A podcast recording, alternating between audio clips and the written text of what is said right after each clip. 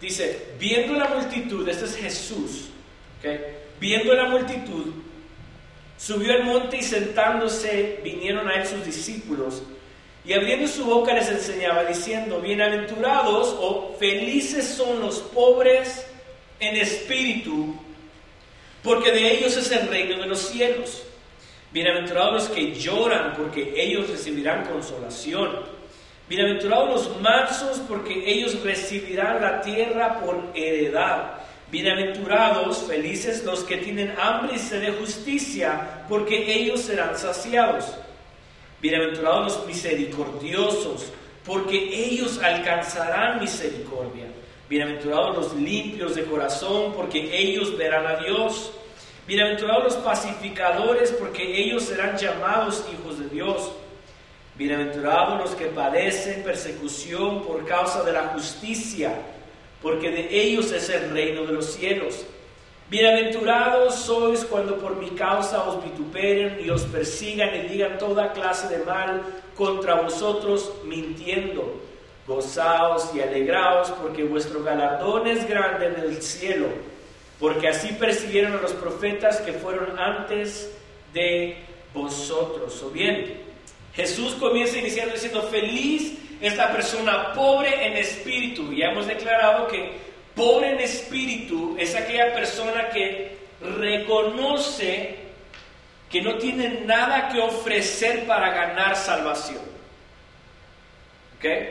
Una persona pobre en espíritu es aquella persona que desde el interior sabe que él es una persona pecadora, y que no importa cuánto él trate de hacer las cosas bien o justas o ser una buena persona, no logra ser esa persona. Y como no logra ser esa persona, necesita de alguien para ser esa persona. Esa es una persona por el espíritu. Luego dice la Biblia que bienaventurados los que lloran. Y hemos visto que aquellas personas que lloran son las personas que se sienten mal por haber transgredido la ley de Jehová. Es la persona que cuando oye el Evangelio, cuando está en la iglesia o cuando lee la Biblia, se siente mal porque sabe de que ha pecado contra de Dios. Y como sabe que ha pecado, se siente tan mal que, ¿qué pasa? Llora, gime, se siente mal, esa es una persona feliz. ¿Por qué? Porque ellos recibirán consolación. El Señor va a estar con ellos toda su vida. Versículo 5, bienaventurados los mansos, porque ellos recibirán la tierra por heredad. Los mansos son aquellos que esperan en Jehová, que no hacen justicia con sus propias manos. Aquellos que cuando les pagan mal, ellos se quedan calladitos y le dicen, Señor, ¿sabes qué? Tú encárgate de esto. Mira que en el trabajo me están tratando mal, mira que en la escuela me están bulleando. Y en vez de yo pagarles mal por mal, mejor le digo, Señor, yo espero en ti que tú vas a hacer justicia. Esa es una persona mansa.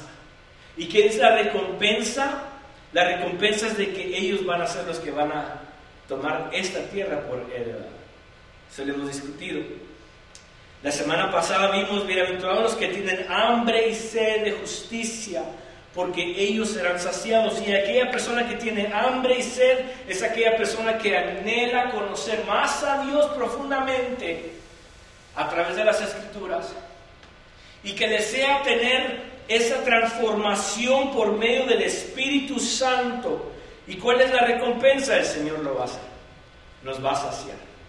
Esa felicidad que estábamos buscando por las cosas materiales, ahora el Señor nos va a llenar de las cosas espirituales, que como vamos a decir como Pablo, las cosas que yo tenía son nada, porque el Señor me ha saciado. Y con esto en mente venimos a la bienaventuranza de esta semana, versículo 7. Acompáñenme el versículo 7. Dice, bienaventurados los, los misericordiosos, porque ellos alcanzarán misericordia. Entonces, en el día de hoy quiero responder tres preguntas para poder saber qué quiere decir este texto y cuál va a ser la recompensa.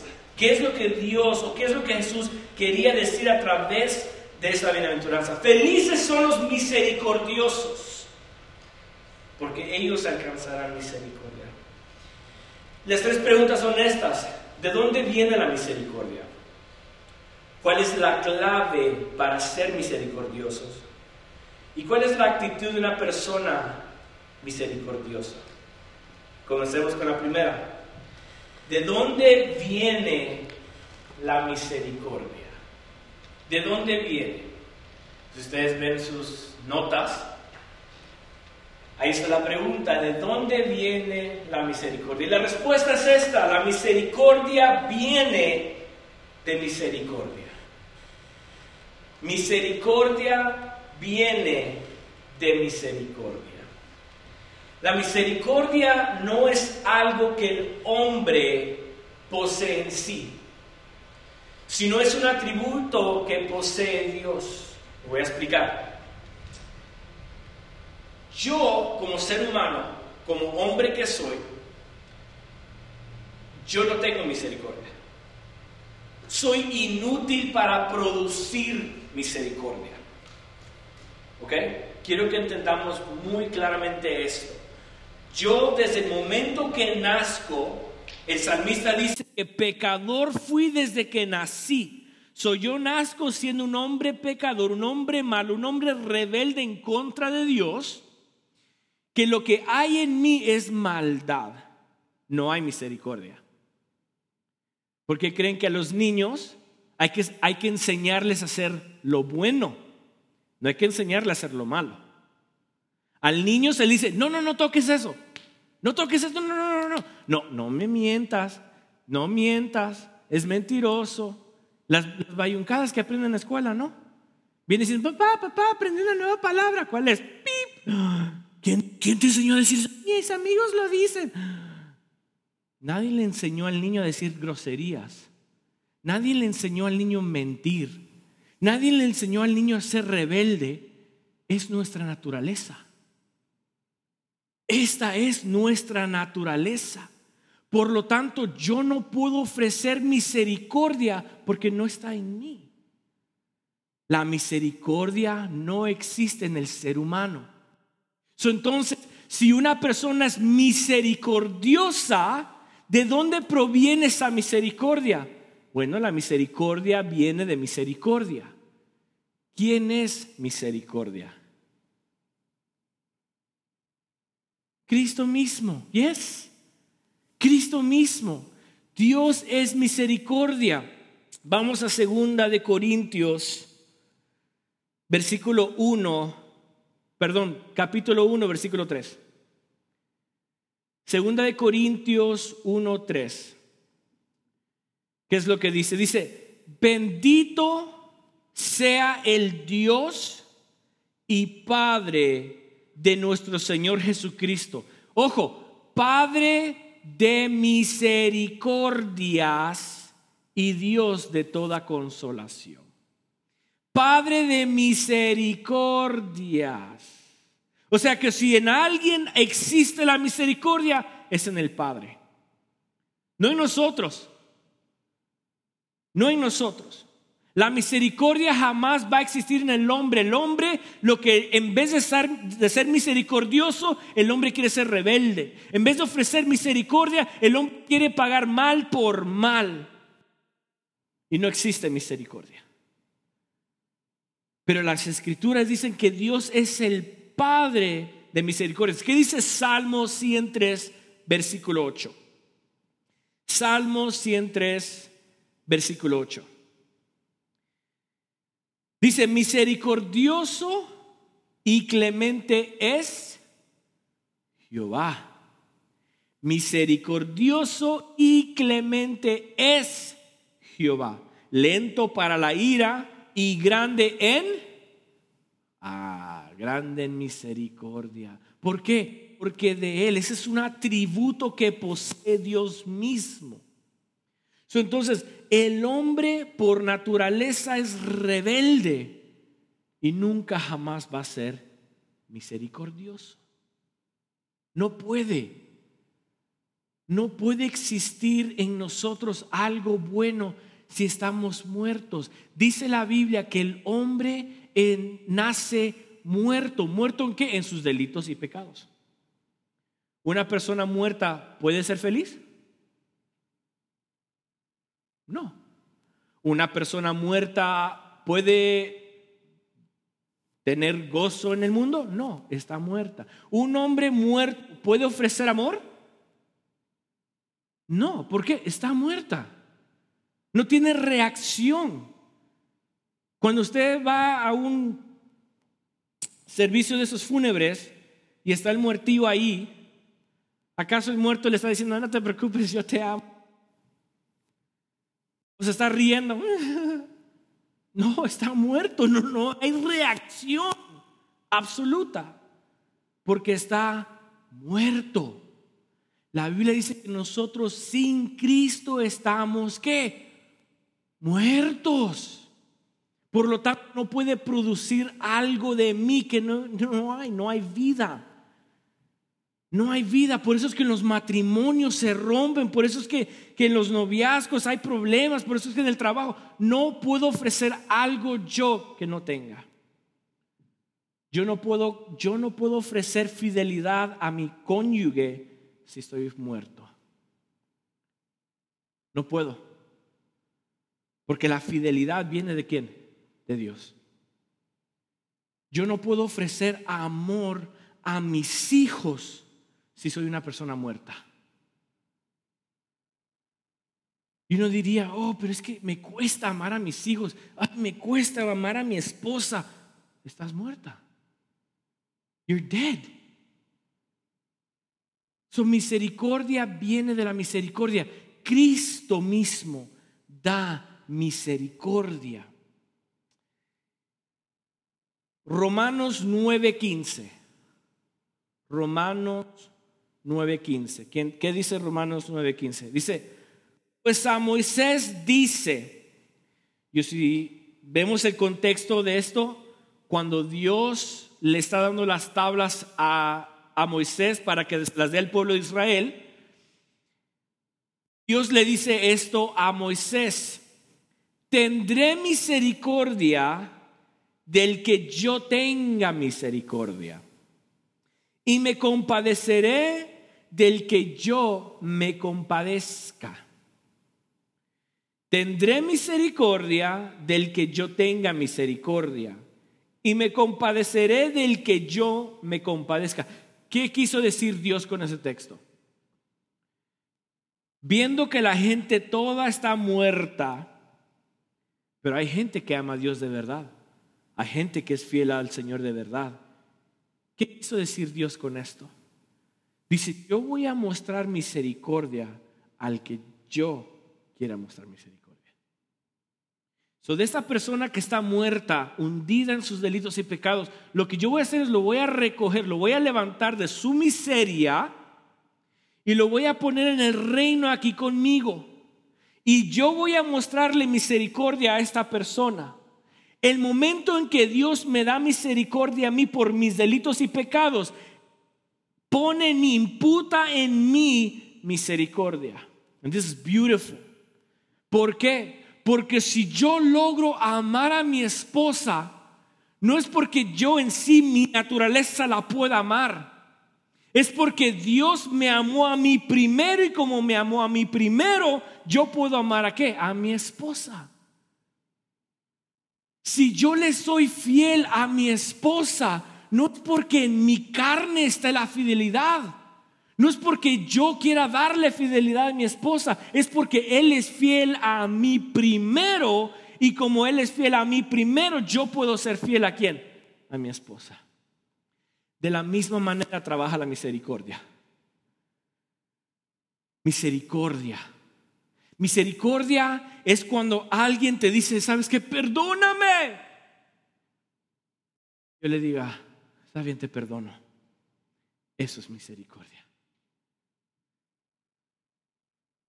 So, si yo no puedo perdonar a mi papá, que me abusó de niño y que me golpeó y me, que me trató mal, o a mi madre que, que, que me abandonó y me dejó solo, o a mi esposo o a mi esposa que me fue infiel y yo no la puedo perdonar, es porque en mí no existe misericordia.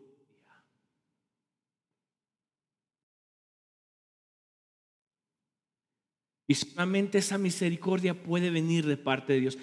Dios siendo misericordioso me da misericordia a mí, me perdona mis faltas. Y al perdonarme mis faltas, imputa su misericordia en mí para que yo la pueda ofrecer a los demás. Así trabaja. Así trabaja la misericordia. Pregunta número dos, ¿cuál es la clave ahora entonces para ser misericordioso?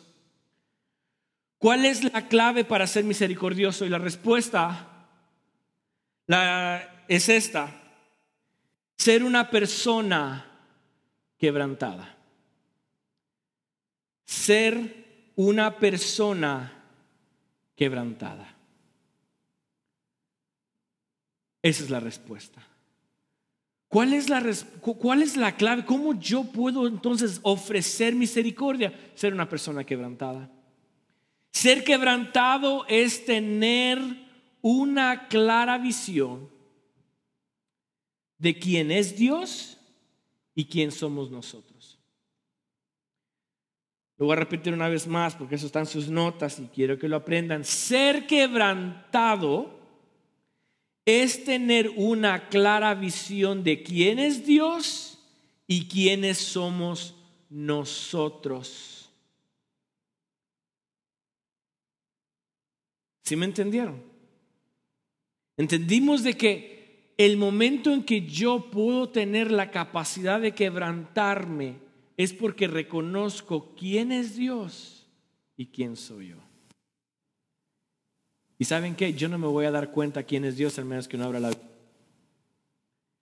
Yo no me voy a dar cuenta quién es Dios hasta que yo no abra las escrituras y que diga que la Biblia, la Biblia dice que Dios es Dios, Dios es Yahweh, el creador del universo.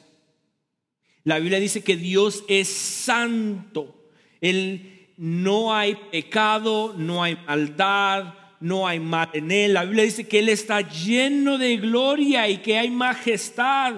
La Biblia dice que Él es poderoso. La Biblia dice que Él es un imperio. La Biblia dice que Él es un Dios fuerte y que no hay nada que se iguale al poder de Dios. Entonces, imaginémonos esto. El momento en que yo abro la Biblia y la Biblia me enseña que Dios es sumamente grande y la Biblia luego dice que el hombre es sumamente pecador, ¿qué hace? Me quebranto. Me quebranto. Dios es de esta manera y lo hemos pintado muchas veces así y lo hemos explicado de esa manera. Ustedes han visto uh, un globo, ¿no? No un globo de... No, like the earth, uh, like the globe, ¿no? Globe. ¿Sí? Ve, váyase al océano y todo está grandísimo el océano. Agarre esa pelotita de, todo el, de todo el mundo y sumérjalo en lo más profundo del mar. ¿Ven cómo la pelotita queda tan chiquita a un gran mar? Bueno, de esa misma manera, así es Dios con nosotros. Dios es todo el mar y el mundo una pelotita. Tan chiquita, tan profunda dentro del mar y todo el mar es Dios. En otras palabras, Dios es sumamente grande. Y no solamente grande, es poderoso, es celoso, es santo. Él es un Dios de que, oh, sabes que yo no me llevo bien con la gente pecadora. La Biblia dice que el pecador es enemigo de Dios. Y yo no quisiera tener a Dios como enemigo. Porque todos sabemos lo que Dios hace con sus enemigos en el Antiguo Testamento. así de santo, así de celoso es Dios tan grande, tan poderoso. Él no fue creado, Él siempre ha existido, más el ser humano que es, es creación. El hombre es pecador el hombre está muerto. Entonces, cuando yo tengo una clara visión quién es Dios y quién ¿quién soy yo? Eso me debe de, llenar de temor. Y el momento en que me llena temor, ¿qué pasa? Me caigo rendido al suelo.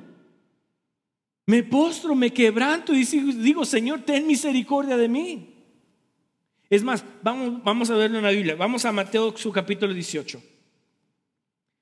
Mateo 18, 23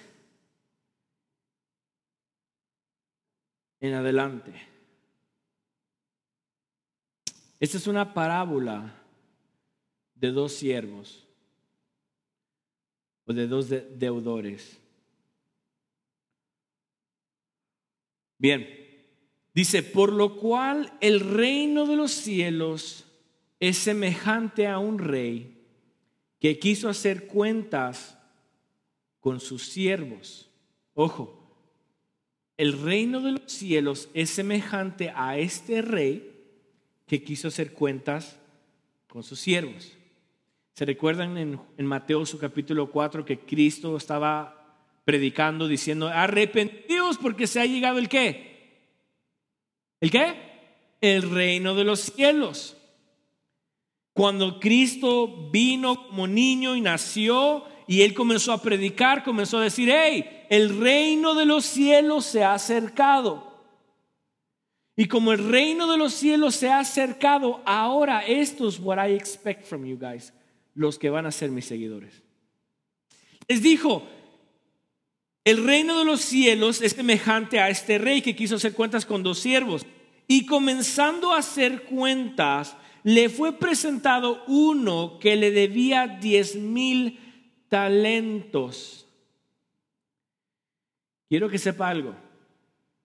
Nosotros leemos y dice diez mil talentos y uno podría decir, no, pues tal vez no mucho.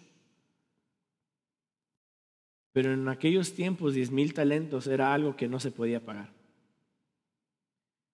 Es como que si ahora a mí me dijera el gobierno, ¿sabes qué? A tener que pagar 10 billones de dólares. ¿De dónde lo saco? 10 billones de dólares. Yo no tengo ni 100 pesos para gastar. Hoy ni fui a Starbucks, imagínense. Así de quebrando, así de quebrado ando. Y ahora que el gobierno, el juez me diga, ¿sabes qué? Vas a quedar en libertad hasta que pagues 10 mil billones de dólares. Mejor me muero. Prefiero la muerte. ¿De dónde pues? No puedo ni llamarle ni a mi madre, ni a ustedes, a nadie puedo llamar. ¿A quién le voy a sacar 10 mil billones? No puedo. Entonces 10 mil talentos era de la misma manera. Cuando el rey comienza a hacer cuentas, dice que le hizo falta 10 mil talentos, versículo 25.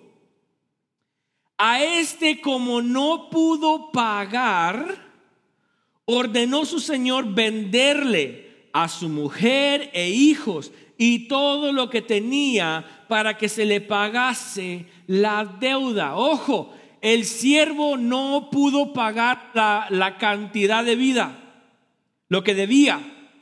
Y como no la pudo pagar, el juez le dijo, ¿sabes qué? Como no me lo puedes pagar, entonces te voy a vender a ti como, como esclavo, a tu esposa, a tus hijos, y todo lo que tú tienes lo voy a vender para que todo lo que yo gane será mío. ¿A quién le gustaría aquí ser esclavo?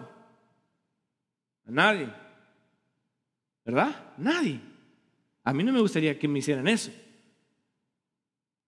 ¿Qué, ¿Qué, sigue diciendo? Entonces, versículo 26. Entonces aquel siervo, ojo, postrándose o postrado, le suplicó, diciendo, Señor, ten paciencia conmigo. En otra versión dice, ten misericordia conmigo y yo te lo pagaré todo. Y el Señor de aquel siervo, movido a qué? A misericordia, le soltó y le perdonó la deuda. Le perdonó la deuda. Uno lee esta historia y dice, ah, mira, wow, qué misericordia. No, no, no. O si fuera así de fácil, estuviéramos perdonando a todos los que nos ofenden, pero no lo hacemos. No era fácil. De ver tanta... Es más, ¿a qué se refiere esta parábola? A nosotros. ¿Quién es el pobre en espíritu? Ah, nosotros, que no podemos pagar la deuda. Dios siendo santo, Él dijo, ¿sabes qué? Para que yo pueda perdonarte, necesito que haya sacrificio. ¿Y quién pagó la deuda por nosotros? Cristo. ¿Pero yo la podía pagar? Claro que no. Entonces, ¿qué pasó? El Señor me vendió a dónde? A la esclavitud del, del pecado. Y yo era esclavo del pecado. Y como yo reconozco que soy una persona chillona lloré en la presencia del Señor, le digo, imploro misericordia y tengo hambre y sed de justicia. Y ahora el Señor extendió su mano y dijo, oh, ¿sabes qué? Te perdono. No por ustedes, no por mí. ¿Ustedes creen que el Señor nos ha perdonado porque nosotros somos buenos? Oh. Dios no me perdonó porque yo soy bueno. Usted me ve parado aquí, pastor de una iglesia, pero yo no soy nada de bueno. No hay nada de bueno en mí.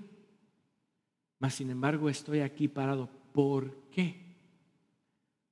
Por la misericordia de Él. Por la misericordia de Él.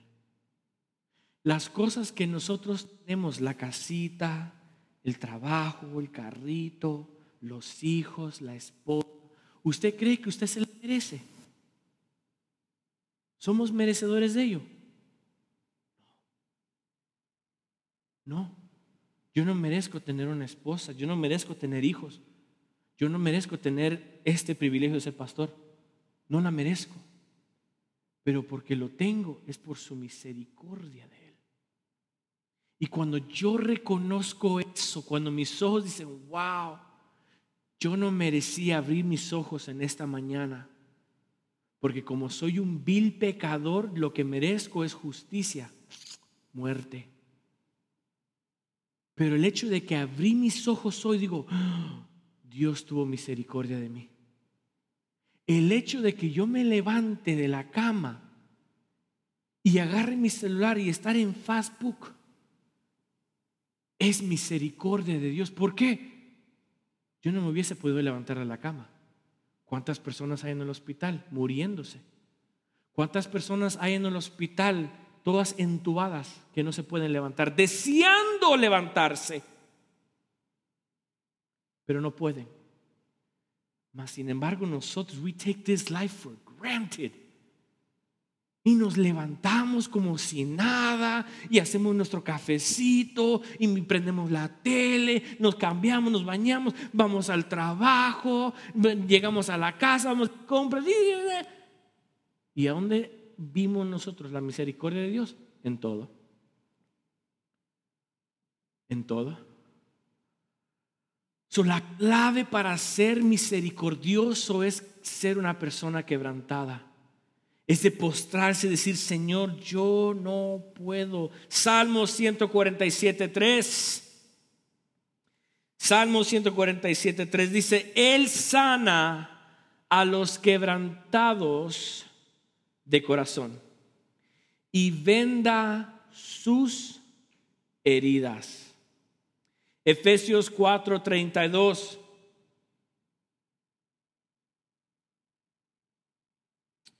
Antes, esto es Pablo diciéndole a la iglesia, antes sed benignos unos con otros, misericordiosos, perdonándonos unos a otros, como Dios también os perdonó a vosotros en Cristo.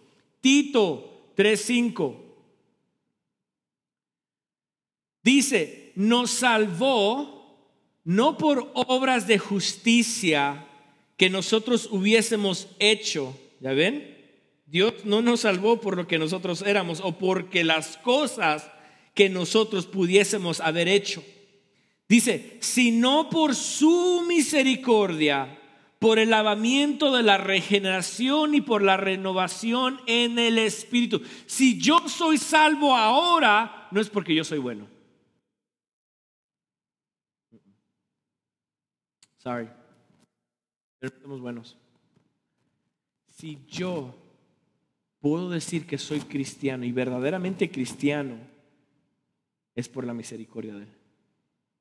So esa misericordia que Él me a mí, que Él me da a mí, ahora yo debo de qué?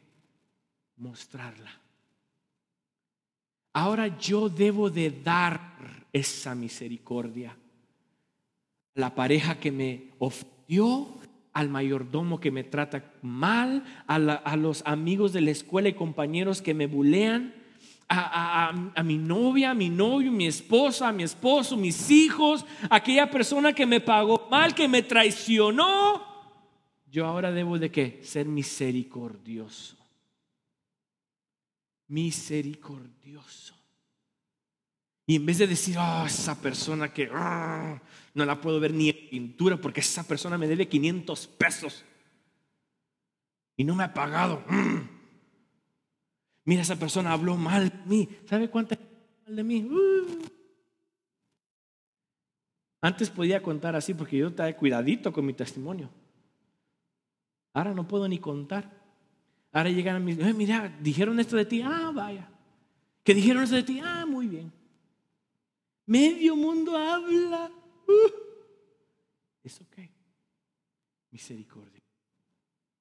Misericordia misericordia. ¿Cómo sé que soy una persona misericordiosa o cuáles son las características de una persona misericordiosa? Estas vamos a encontrar en, esta parábola del samaritano. Lucas 10. ¿Cuáles son las características de una persona misericordiosa? Lucas 10. Vamos a ir al 25 en adelante.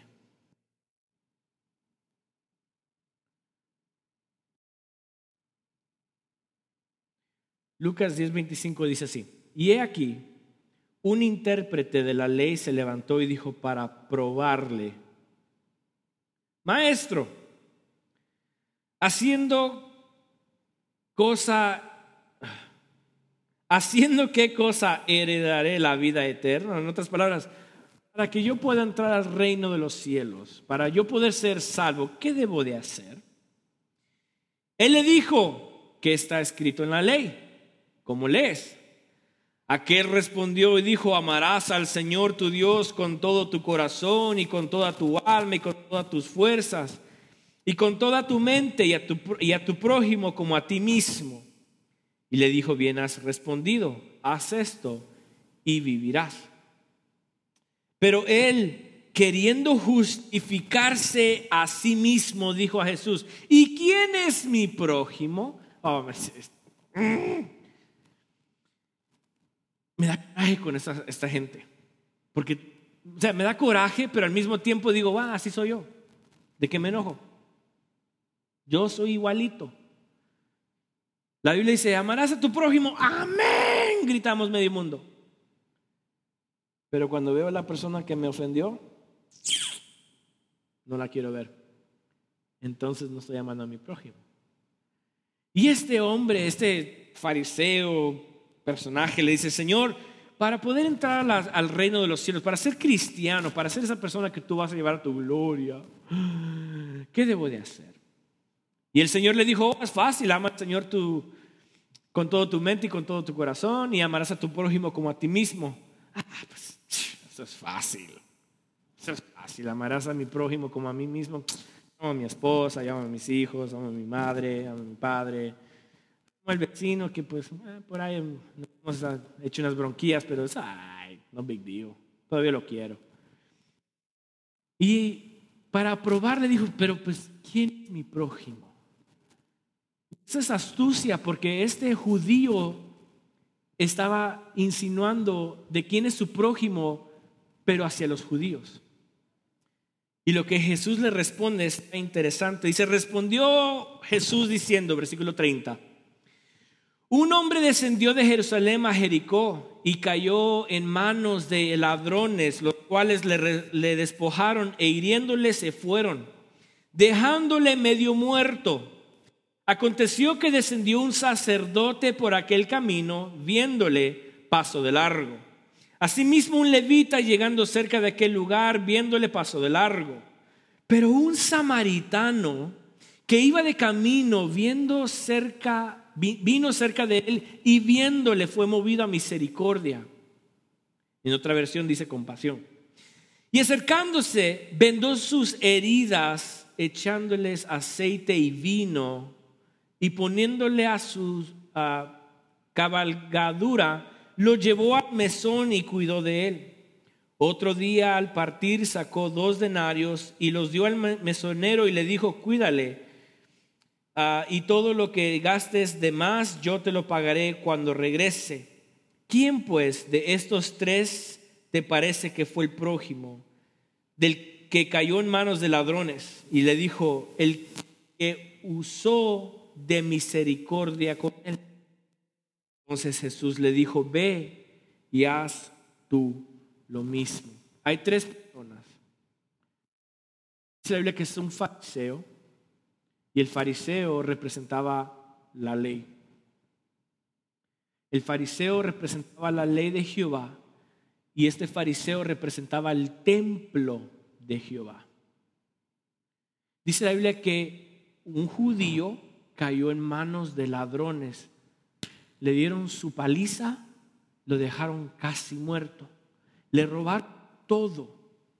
Y viendo el sacerdote, que se supone que él debe demostrar misericordia, dice que lo vio y pasó de largo. Un levita representa a aquella persona que sirve en iglesia. Porque un levita en aquellos tiempos era un músico en el templo. Dice la Biblia que también viéndolo, pero luego dice que pasó un samaritano. ¿Y por qué esta historia es tan interesante? Porque un samaritano nunca se llevaba con un judío. Eran enemigos. Siempre. Samaria era enemiga de los judíos. Así como los judíos odiaban a los romanos por ser opresores, así los judíos odiaban a los samaritanos. Pero la Biblia dice que un samaritano fue por el camino. Y estas son las tres características, perdón, cuatro características de una persona misericordiosa. La número uno es ve la necesidad. Ve la necesidad. Mire lo que dice el versículo 33.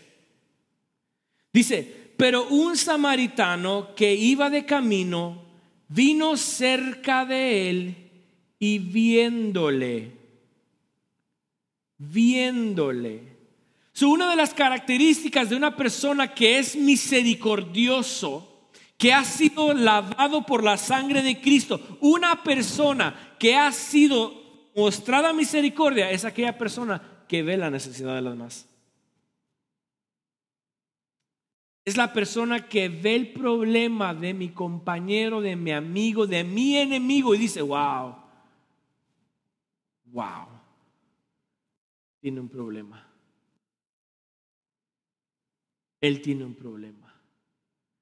Ve la necesidad. Cuando somos gente misericordiosa, es que cuando nos damos cuenta de una situación de un familiar, un amigo, el vecino, nos duele por ver la necesidad. El samaritano dice que acercándose, yo al judío. los otros dicen que viéndolo se alejaron. ¿Ven la diferencia? El samaritano se acercó y viéndole se acercó a él. Número dos, una persona o la actitud de una persona misericordiosa es la que responde en base de compasión. Responde en base de compasión. Dice el versículo 33, y acercándose a él, viéndolo, fue movido a misericordia. Responde en base de compasión. O sea, la compasión es el motor que nos va a llevar hacia la misericordia. Quiero que entiendan muy bien esto. El momento que yo veo la necesidad de una persona, es más, incluso cuando una persona me ofende a mí, una persona que me ofende a mí, y me dice de miles de palabras y para ofenderme e herirme, yo en vez de responder mal, yo lo que voy a ver es el problema. La persona está muerta, la persona está necesitada, la persona tal vez tiene problemas en casa que ahora se la viene a sacar conmigo. A lo mejor el hombre está pasando por una situación difícil que se la está haciendo conmigo y me está ofendiendo. Veo la necesidad, veo el problema. ¿Y qué hago? Me muevo a compasión, me muevo a misericordia. Que en vez que esta persona, al ofenderme, yo le responda de la misma manera, me voy a mover a qué? A misericordia. Y le voy a decir, ¿sabes qué? Es ok, te perdono aunque me hayas ofendido, aunque hayas hablado mal de mí, aunque me hayas sido infiel, aunque hayas quebrantado tu promesa, te perdono. Porque veo el problema, veo de que todavía estás muerto espiritualmente. Y como veo que estás muerto espiritualmente, voy a tener misericordia de ti. Número tres, responde en base de acción. Miremos el versículo 34. Dice, y acercándose, vendó sus, ¿qué dice? Heridas. Y echándoles aceite y vino y poniéndole en su cabalgadura, lo llevó al mesón y cuidó de él. La persona que tiene misericordia, uno de los caracteres de las personas que tienen misericordia es de que se mueve en base de acción. Se mueve en base de acción. ¿Cómo podemos ver esto en nuestros tiempos hoy? Aquella persona que ha sido ofendida ve la necesidad de la persona que está muerta, se mueve en compasión en perdonarlo y se mueve en acción en decirle, ¿sabes qué? Perdóname. Uh, qué difícil es esto. Qué difícil es esto. Difícil. Juan 3:16 dice, de tal manera amó Dios al mundo que qué? ¿Mandó a quién? A su Hijo. Esto es que misericordia en acción.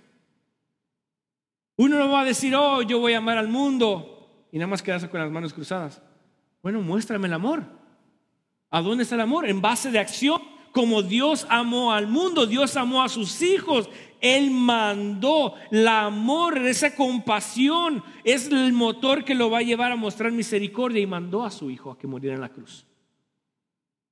Es porque vemos la acción, vemos el amor en forma de acción entonces, uno de los caracteres de la persona que es misericordiosa es aquella persona que ve, que dice, ¿sabes qué? Veo la necesidad, te perdono, pero también te voy a mostrar que yo te voy a pedir perdón. Aunque tú me hayas ofendido a mí, yo estoy dispuesto a decirte te perdono. Eso es misericordia en acción. Eso es misericordia en acción. Es tener la valentía y tener el coraje de decir, wow, mira qué tantas palabras me dijo, mira cómo me ofendió, mira cómo me hirió, mira mi esposa, mi esposo que, que me fue infiel y ah, cómo me hirió el corazón. Pero si soy una persona misericordiosa, yo voy a ir y voy a decir, ¿sabes qué? Te perdono. No estoy implicando, no estoy implicando que voy a decir, ay, te perdono, ya todo feliz. No, duele. Duele porque duele. Pero el decirle te perdono cuando él o ella ofendió es de gente valiente.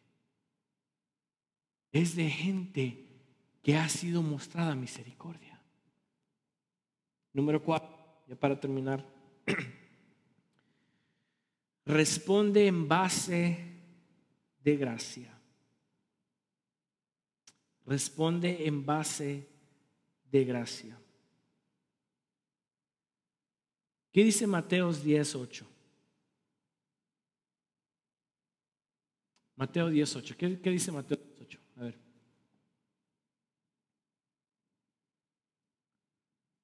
Dice,